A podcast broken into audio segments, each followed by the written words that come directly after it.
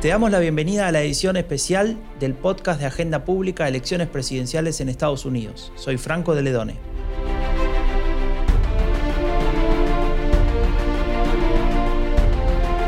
Fin de la historia. Ganó Joe Biden. La reelección de Trump no va a tener lugar. Pero, ¿puedo decir todas estas frases eh, sin dudar? ¿Puedo decirlo con 100% de seguridad? ¿Tendría que repensar alguna de ellas? Tal vez esas preguntas y algunas más las podamos discutir con Janina Welp, que es la coordinadora editorial de Agenda Pública y que seguramente tiene más para decirme, ¿no? Hola, Franco. Tenemos también acá a Ernesto Calvo y Alberto López para hablar con ellos justamente de si se trata del final del juego, si es así o no mucho, pero no todo, parece indicar que sí, pero bueno, quedan unos varios puntos todavía por, resolver. Ahora, antes de pasar a eso, comencemos por analizar eh, lo que nos ha dejado esta elección en términos de, votantes, de los votantes y sus preferencias. Eh, una de las discusiones que ha habido refiere a la importancia del voto latino, por ejemplo. Para algunos el voto latino no se habría volcado, o algunos analistas dijeron cuando se dieron los primeros resultados de la elección, no se habría volcado masivamente hacia Biden como se preveía. Luego otros análisis fueron mostrando que esto tampoco era tan así. Jennifer Piscopo, por ejemplo, en uno de los análisis que publicamos en Agenda Pública, señalaba que la participación aumentó eh, mucho, especialmente dentro de la comunidad latina, y si bien reafirmaba esto sobre lo que ya mucho eh, nuestras expertas y expertos eh, publicaron y comentaron, que es que el voto latino es diverso y no es homogéneo, sí se mostraba que había una preferencia bastante clara por em, eh, los demócratas. Y no solo eso, sino que Jennifer Piscopo señalaba también como un punto importante que los jóvenes habían votado mucho y que este voto de los jóvenes obedecía en buena medida al trabajo de la militancia demócrata eh, que había sido sobre todo encarnada y activada por mujeres latinas. Entonces me gustaría también que, nos complete un poco esta imagen eh, pensando en los, estados, más concretamente Florida, por ejemplo, que se perdió, y otros que se ganaron, lo perdieron eh, los demócratas, sobre el voto latino. Alberto, ¿nos podés comentar un poco la impresión con la que te quedas? Sí, bueno, es verdad que una, uno de los resultados más sorprendentes ha sido el de Florida, ¿no? que la mayoría de encuestas eh, y también Predi decían que era probable que lo tuvieran los demócratas. Em, y en este sentido el voto latino pues eh, ha sido, ha sido clave. ¿no? Es cierto que desde Agenda Pública algunos expertos o expertas como Piscopo pues lo advertían, ¿no? que el voto latino en estas elecciones iba a ser determinante y que eh, no estaba tan claro que iban a favorecer únicamente o, o tan en grupo homogéneamente a, a Biden. ¿no? Yo creo que mm, eh, cuando se habla de voto latino en estas elecciones, sobre todo después de conocer los resultados, es importante tener en cuenta que bueno, hay distintos tipos. ¿no? O sea, lo de Florida es, un tipo de voto latino muy sui generis, por, la cantidad de, cubanos, de venezolanos que, bueno, que tienen un voto mucho más dividido eh, y que en, algunas partes del, Estado votan mayoritariamente a los republicanos, eh, dependiendo del, bueno, ya del condado, del barrio. Y luego también una cosa muy curiosa es lo que ha ocurrido en Texas, ¿no? que si, si uno se fija en, en las grandes ciudades, las grandes urbes, allí el voto latino sí ha sido mayoritariamente eh, demócrata, como venía siendo siempre. Sin embargo, en lo que viene a ser la frontera sur, todo lo que está cerca del Valle del Río Grande, allí se ha visto como, si acaso lo que ha ocurrido es que se ha dado un giro ¿no? Eh, en el voto. Y allí, pues, em, en poblaciones, o sea, en, digamos que en condados en los que hay como un 90% de, de, de, latinos, eh, se ha decantado el voto hacia los republicanos. Em, estos días se, escribe por qué. ¿no? A, mí me, me, ha interesado mucho algunos análisis que apuntaban hacia el caso de, de, que estos latinos no son republicanos, han votado demócrata a lo mejor en anteriores elecciones y están en contra de, por ejemplo, la construcción del muro. Pero sí que son a veces muy dependientes del, del petróleo, ¿no? del, del, trabajo que, que, está en torno al, al petróleo. Y algunos recordaréis cómo en el segundo debate Biden, saliéndose un poco del guion, bueno, dijo que su plan era que el país pasase a depender solamente de energías verdes a, medio plazo. Y esto podría haber decantado en algún sentido el voto de, de algunas minorías que en otro caso hubiesen votado, hubiesen votado demócrata. Solo por dar un último punto en torno al, al, bueno, al voto, digamos, no blanco, eh, también eh, Trump, digamos, que ha mejorado en otras minorías. Por ejemplo, se, se ha visto como en algunos condados de, de o sea, mayoritariamente vietnamitas, eh, también Trump ha dado un subido bastante alto hasta el punto de, de, ganar. Entonces, bueno, digamos que estas elecciones dejan una victoria clara para, para, Biden. Habrá que ver en, ¿no? en, en el, después el tema de los litigios legales, pero pero bueno, o sea, Trump sí que penetra aún más en algunos sectores de la población, sobre todo no blanca. En el caso del, voto latino y de Florida en concreto, también se habló mucho del voto cubano y venezolano. Sobre esto, no sé, Ernesto, ¿podrías comentarnos algo? Sí, efectivamente. Eh, Miami-Dade fue particularmente llamativo porque los demócratas estuvieron casi 10% por debajo de la elección del 2016 eh, se dice en parte el voto cubano, pero también es cierto que la brecha de género en el voto latino pareciera haber aumentado y que hay una parte del voto eh, masculino latino que se identificó con la posición de ley y orden eh, de Donald Trump y que parte de lo que uno vio también en la frontera sur está, está ligado a eso. cuando se haga la autopsia de esta elección, mucho creo que vamos a tener que analizar eh, cómo se produjeron los clivajes no solamente por, grupos étnicos, raciales, por inmigración, sino también la brecha de género que sigue, eh, sigue, agrandándose y que fue todavía más eh, notable que la del 2016. Sí, muy, muy notable también, como señalás, ¿no? Ya hay algunas gráficas que dan cuenta de esto y es sorprendente. Ahora una, siguiente cuestión importante tras mirar un poco los resultados electorales es eh, el, contexto, ¿no? O el escenario actual, porque ya lo damos por ganado, creo que más o menos eso está claro los datos, pero sigue sin estar claro para Donald Trump. Y en este sentido me gustaría mm, escuchar vuestros comentarios de un artículo que publicábamos de Kim Shepele, en el que ella señalaba que algo sobre lo que Ernesto también ha incidido en sus análisis, que eh, Trump venía preparando el terreno eh, para eh, litigar, digamos, para presentar judicialmente demandas, etcétera, etcétera, y continuar la pelea por otros medios, pero que aquí no solo estaría como estrategia el intento de llegar a la Corte Suprema, donde saben que tienen gente afín, sino también ganar tiempo porque la legislación indica que en caso de no resolverse estos litigios, las legislaturas de los estados podrían escoger a sus electores, a sus representantes al colegio electoral. Y muchas de estas legislaturas están en manos republicanas. ¿Qué perspectivas de triunfo le ven a esto? Exactamente, eh, y por eso la preocupación era tan importante, tan intensa entre tantos observadores, en particular legislaturas como por ejemplo la de Arizona eh, o la de Georgia, eh, podían ser casos en los cuales, como había ocurrido ya en el 2000, que los republicanos enviaron la delegación de Florida republicana antes de que se resolviera el voto en la Corte Suprema, eh, si los republicanos de algunos estados envían legislaturas, delegaciones republicanas, la Corte Suprema tiene que fallar en contra de eso, lo cual es mucho más fácil para la Corte Suprema que decidir un caso a favor de Trump. Simplemente deja caso asentado que la legislatura está autorizada y como es una, una, Corte Suprema tan afín a delegar el poder en los estados, eso es un riesgo real. Para mí no es sorprendente, eh, aunque creo que nadie lo esperaba, que Fox News tan tempranamente se haya inclinado a reconocer a Arizona para Biden y que eh, ya dos veces, incluido ayer, eh, haya sacado del aire ayer a la vocera presidencial eh, cuando comenzó a eh, indicar que había fraude sin ningún tipo de prueba.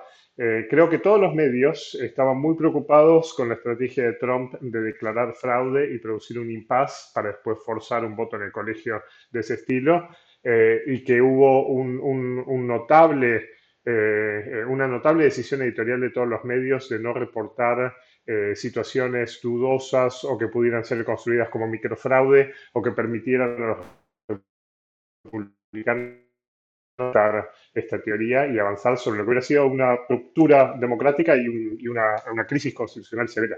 Yo creo que en este sentido es muy interesante también prestar atención a, a, a, lo que está ocurriendo dentro del Partido Demócrata, ¿no? O sea, vemos como una senadora muy importante, republicana, como Susan Collins, que reconoce eh, la victoria de Biden y le felicita por ello públicamente.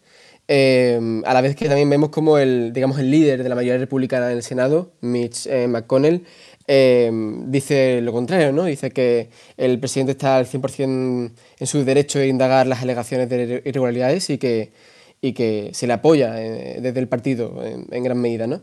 Entonces, eh, yo creo que eh, es importante ver cuál, cuál va a ser, el, hasta que, hasta que, o sea, más allá de, de, bueno, de Fox News y de, y de Murdoch en general y de todo ese imperio mediático que, que tenía detrás Trump y que empieza poco a poco a desvanecerse, ver cómo el partido empieza a moverse de lado o a o, sigue apoyando a Trump. Hay quien dice que, que, en el partido ya lo ven claro y que, y que no ven ninguna, ninguna opción de que Trump eh, gane ¿no? sus apelaciones legales eh, y que lo que está haciendo a lo mejor McConnell es eh, intentar mantener el, el, el, estado de ánimo digamos negativo y, y, poderoso de los republicanos de cara a las elecciones que se tienen que repetir en Georgia ¿no?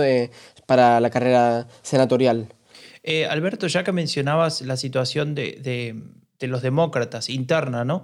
Me llamó mucho la atención la declaración de algunos eh, líderes demócratas como, Ocasio eh, Cortés, ¿no? Que hablaba de, digamos, como de algunas críticas hacia la campaña, ¿no? Apenas terminó, se habían pasado, un par de días.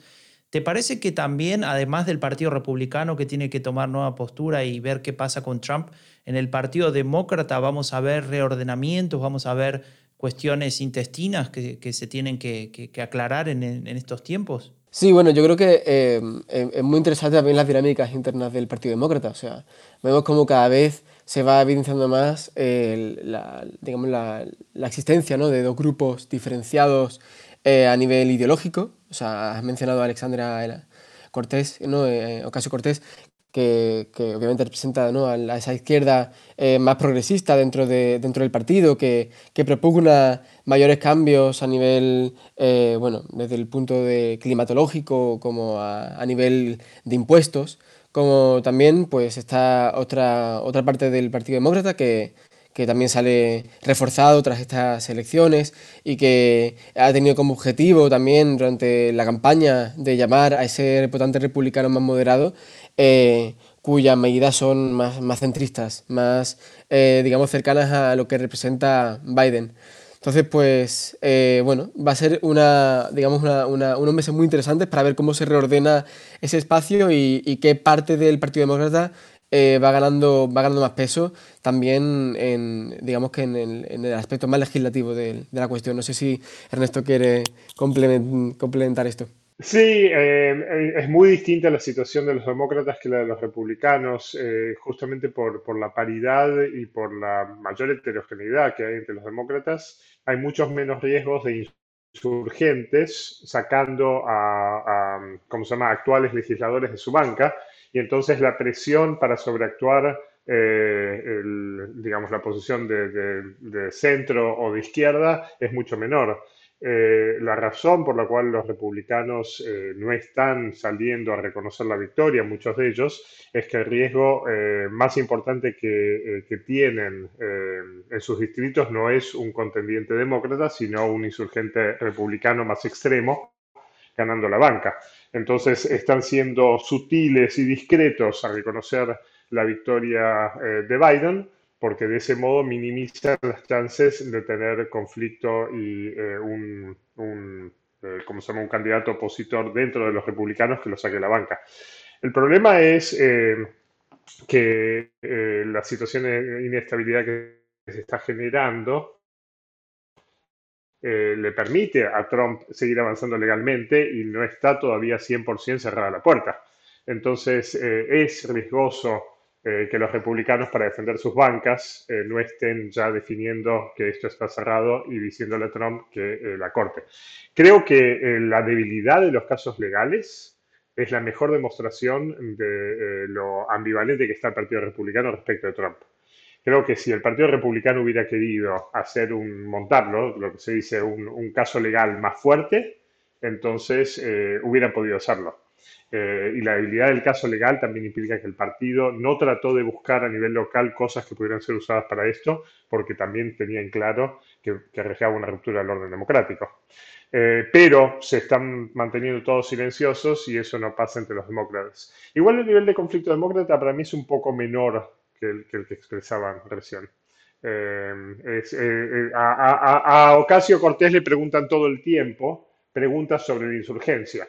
Entonces después recortan algunos segmentos en los cuales es, es menos conciliadora y aparece con una ruptura, pero uno ve discursos enteros de ella y, intervenciones en las cuales está siendo entrevistada y 80-90% es alineada con el gobierno, diciendo que hay que hacer esto, acompañando eso, qué sé yo, y hay un 10% en el cual se diferencia y los medios publican ese 10%. Eso es llamativo. Sí, yo creo que toca separar un poco la paja del trigo, ¿no? O sea, la disidencia al final del día y al principio también es parte del juego democrático. El tema es cómo se resuelve y quizá como, como señalabas Ernesto, eh, ella no está jugando Ocasio Cortés en su discurso contra el partido, sino mostrando unas preferencias ideológicas que están incluidas. Entonces, en este sentido, creo que es más relevante para, el futuro de la democracia estadounidense mirar qué, estrategia van a seguir los republicanos.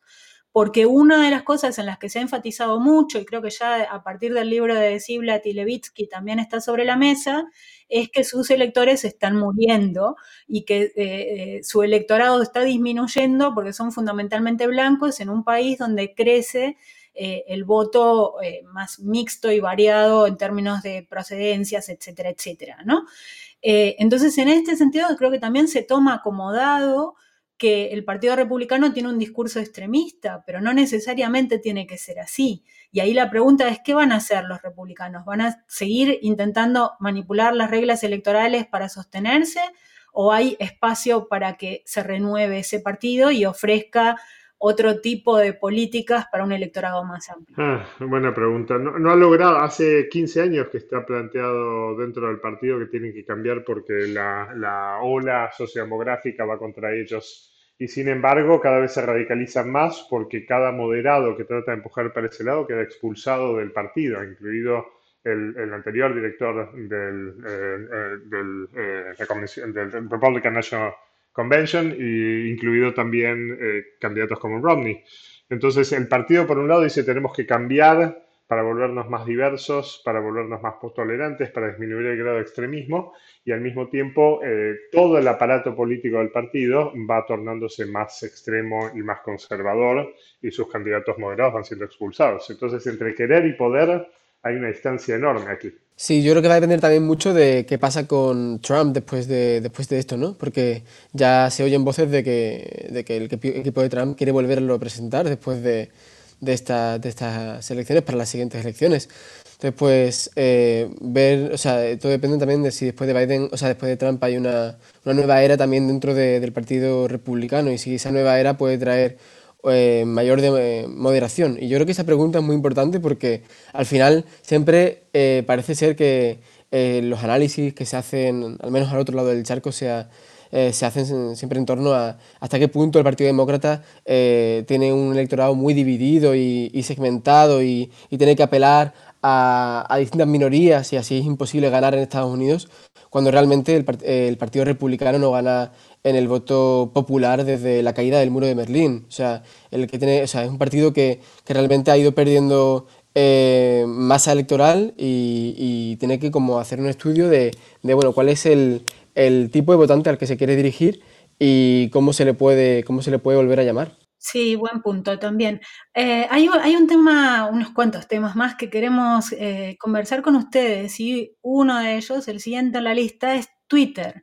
Lo que ha pasado con la cuenta de Trump, que tanta polémica ha generado, ¿no? Estos mensajes donde denunciaba fraude que fueron eh, no censurados en realidad, porque no fueron removidos, pero sí se añadió eh, un mensaje abajo desde Twitter diciendo que eh, podían contener información falsa en relación al proceso electoral.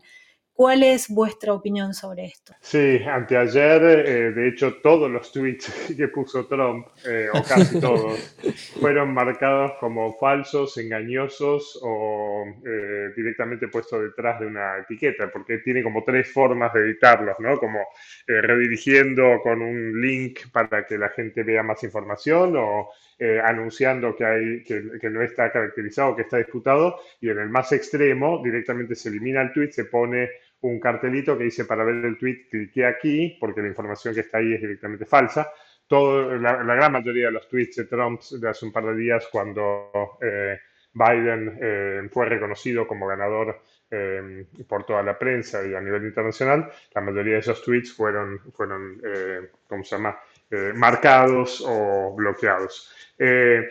De nuevo, me parece que acá la, pregunta es si esto es un problema de libertad de expresión o si es alguien que grita fuego en un teatro. Eh, esa es la gran disputa con esto, si es eh, si eh, el hecho de editar los tweets implica que se está cercenando la libertad de expresión o si la libertad de expresión no es un derecho simplemente absoluto y en algunas condiciones, por eso lo de fuego en un teatro, gritarlo constituye un crimen, o sea que así como el discurso de odio. Eh, yo creo que lo que Twitter hizo es correcto, eh, y así como es correcto a mi juicio haber sacado del aire eh, a la vocera presidencial cuando está mintiendo sobre los resultados electorales y el fraude.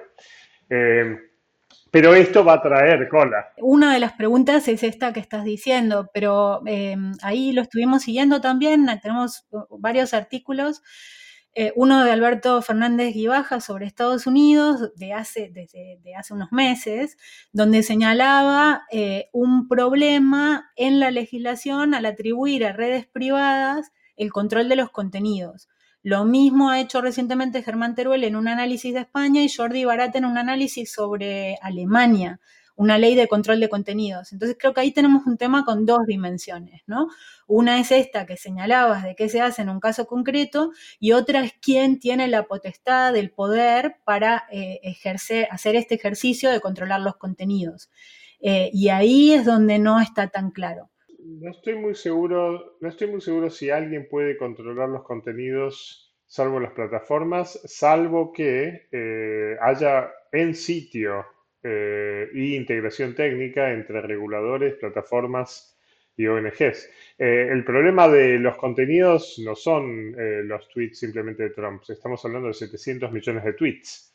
La decisión de qué es lo que se filtra o no y quién es punible legalmente. Acá hay, cuando Trump empezaron a editar los tweets y se voy a modificar la ley 230, que justamente permite o libera de juicios eh, por lo que publican los usuarios en las plataformas a las plataformas, con lo cual eh, Trump amenazó a las plataformas con quitarle eh, la ¿cómo se llama? solvencia legal de poder dejar que la gente publique lo que está publicando porque los hacía responsables legalmente. Pero desde el punto de vista técnico, la presunción de que uno puede simplemente modificar y enviar las decisiones sobre eh, lo que es publicado y no publicado eh, fuera de las plataformas no es muy sencillo. No, no es nada sencillo y por eso hay un debate grande, ¿no? Pero, pero ahí también hay una cuestión que supongo que habrá que analizar cada legislación. En el caso de su análisis de Alemania, Jordi Barat decía directamente que la justicia estaba abdicando de sus funciones al trasladarlo a las plataformas. Eh, y las multas son tan elevadas que se está incentivando de alguna manera a, pecar por exceso para no pagar las multas de, no haber censurado un contenido que después sea condenado, ¿no? Entonces, por eso digo, una cosa es el contexto, donde quizá mucha gente pueda ver que en este caso eh, tiene un sentido positivo, y otra cosa es una regulación que debe servir en el mediano y largo plazo en general. Creo que ahí tenemos un debate para los próximos, para el tiempo que viene, ¿no? Que, no, que, no que no empieza con esta elección, pero que está sobre la mesa y ahora eh, se hace más evidente. Sí, es súper complicado. Eh, yo creo que las plataformas no son en este momento peores que los estados para tomar esas decisiones, porque no está muy claro eh, que los estados tengan que regular el discurso. Eh, o sea, ¿queremos realmente que los estados se pongan en el negocio de tratar de regular lo que la gente está poniendo dentro de las plataformas en lugar de resolverlo esto como un problema entre la gente y las plataformas? Bueno, yo creo que aparte de las plataformas y el Estado, también hay un tercer pilar que son los medios de comunicación. Hasta antes de que existieran las plataformas, eran los que regulaban o los que, digamos, decidían qué era, cuál era la información que llegaba a los ciudadanos. Era eh, de verdad, era, eran mentiras, eran medias verdades.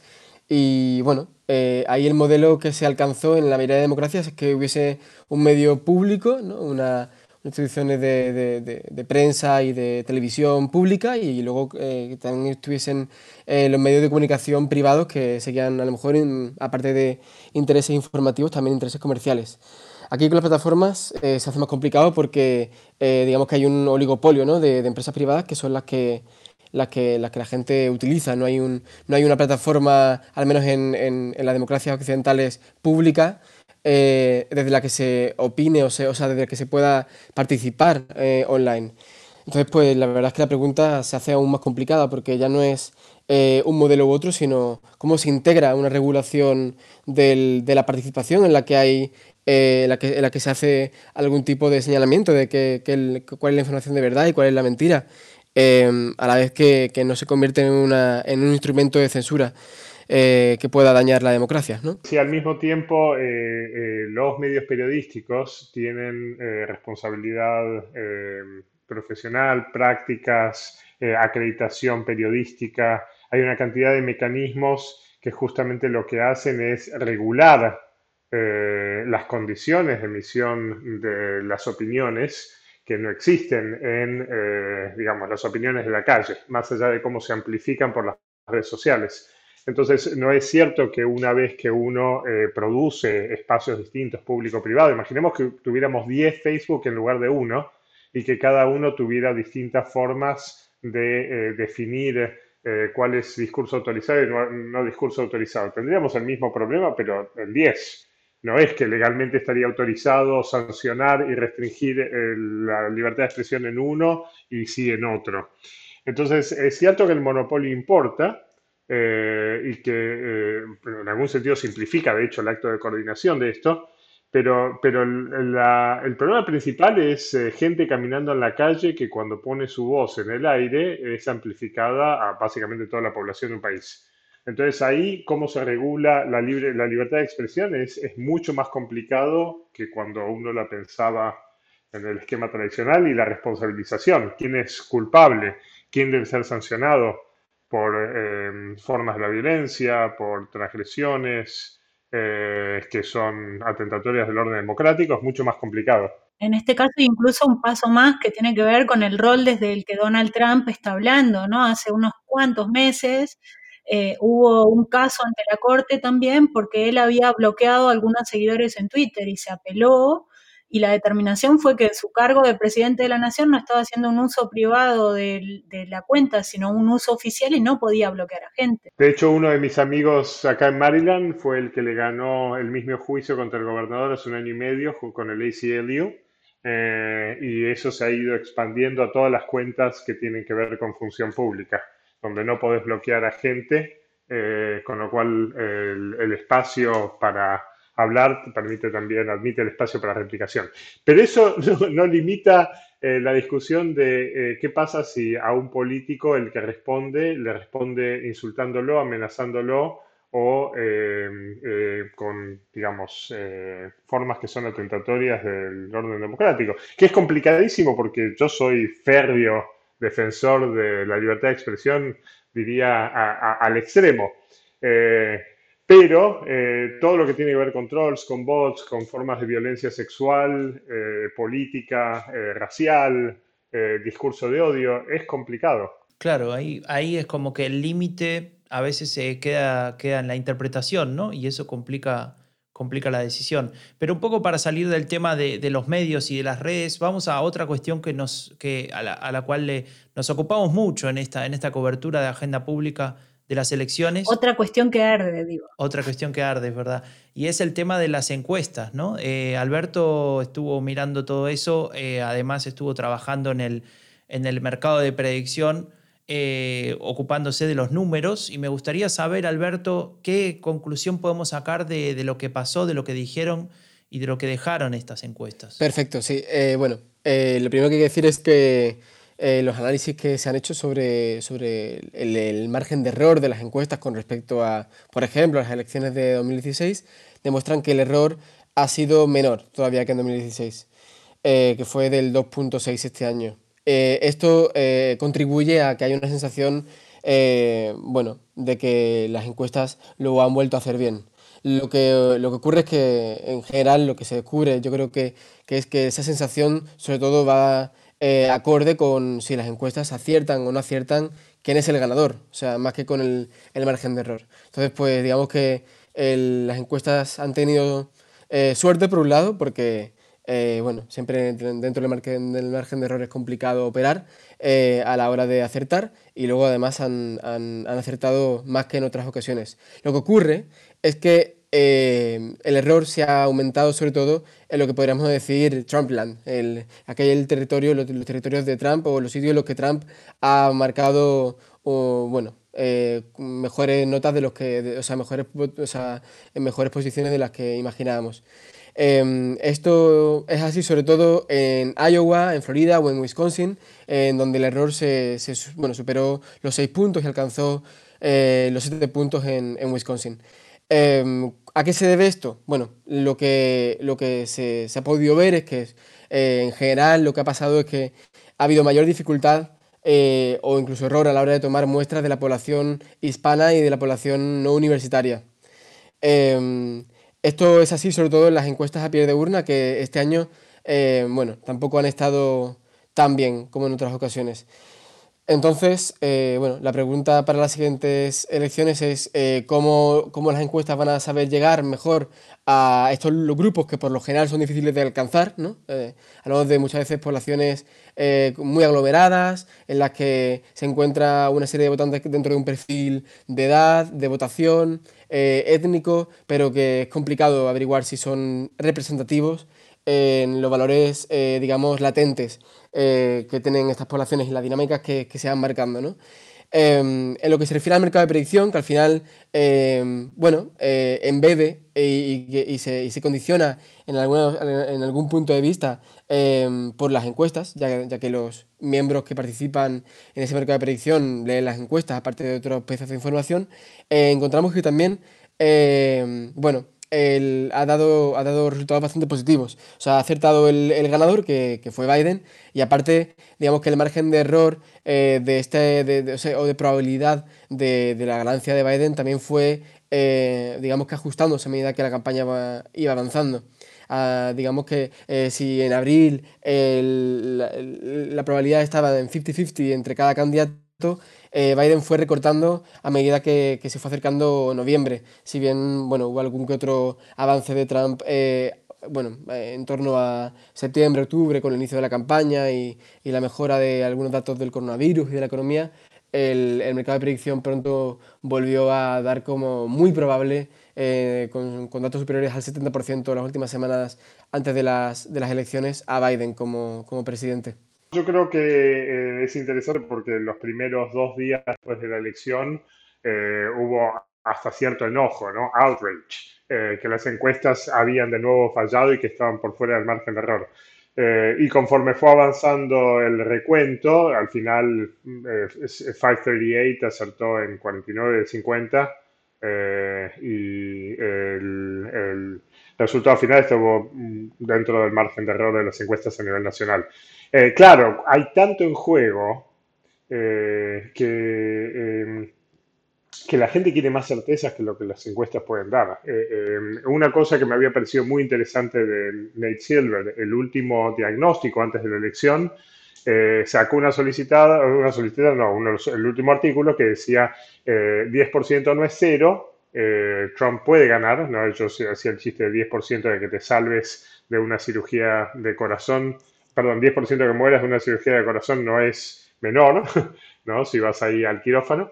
Em, y decía, el problema principal de las encuestas es que no sabemos lo que no sabemos. Eh, el problema no son los sesgos que uno controla, el problema son los sesgos eh, de los cuales uno no tiene todavía información. y en las encuestas eso pasa siempre. Eh, eh, Gelman había hecho un análisis que mostró que el error empírico de las encuestas es en general el doble que el error teórico. Imagínense que Guillermo Tell eh, va a disparar de la flecha contra la manzana que está encima de la cabeza de su hijo y le dice a la madre, ¿no? a, a su esposa, le dice, no te preocupes, entre el cuello y, ¿cómo se llama?, 30 centímetros arriba de la cabeza, seguro le pego. Eh, no, eso no es consuelo. Las encuestas, la gente pide un nivel de precisión de las encuestas que es enorme porque lo que está en juego es enorme. Eh, las encuestas tuvieron un muy buen rol en esta vez, eh, pero la próxima también va a haber otros problemas que no se saben, que va a aumentar el error empírico comparado con el error teórico.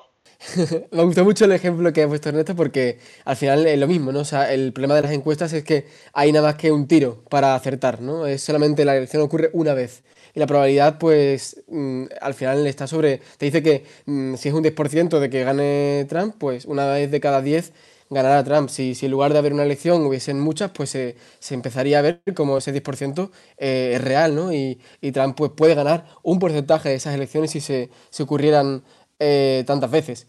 Pero bueno, cuando, cuando el, el, el tema es si, si, se, bueno, si se dispara a la cabeza de, de un hijo o, o, si Trump eh, sale presidente, el tiro es uno y, y bueno, eh, se, puede, se puede no acertar, por supuesto. Se puede no acertar, pero bueno, lo que ustedes dicen es que esta vez sí se acercaron bastante, así que esta idea de que las encuestas fallaron no se sustenta. Una, una última pregunta que es sobre el sistema electoral.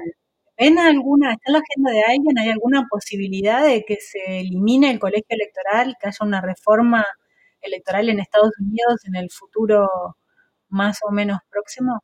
Yo no veo ninguna. Es, en, en Argentina se habla de, de, dividir la provincia de Buenos Aires, mismo problema.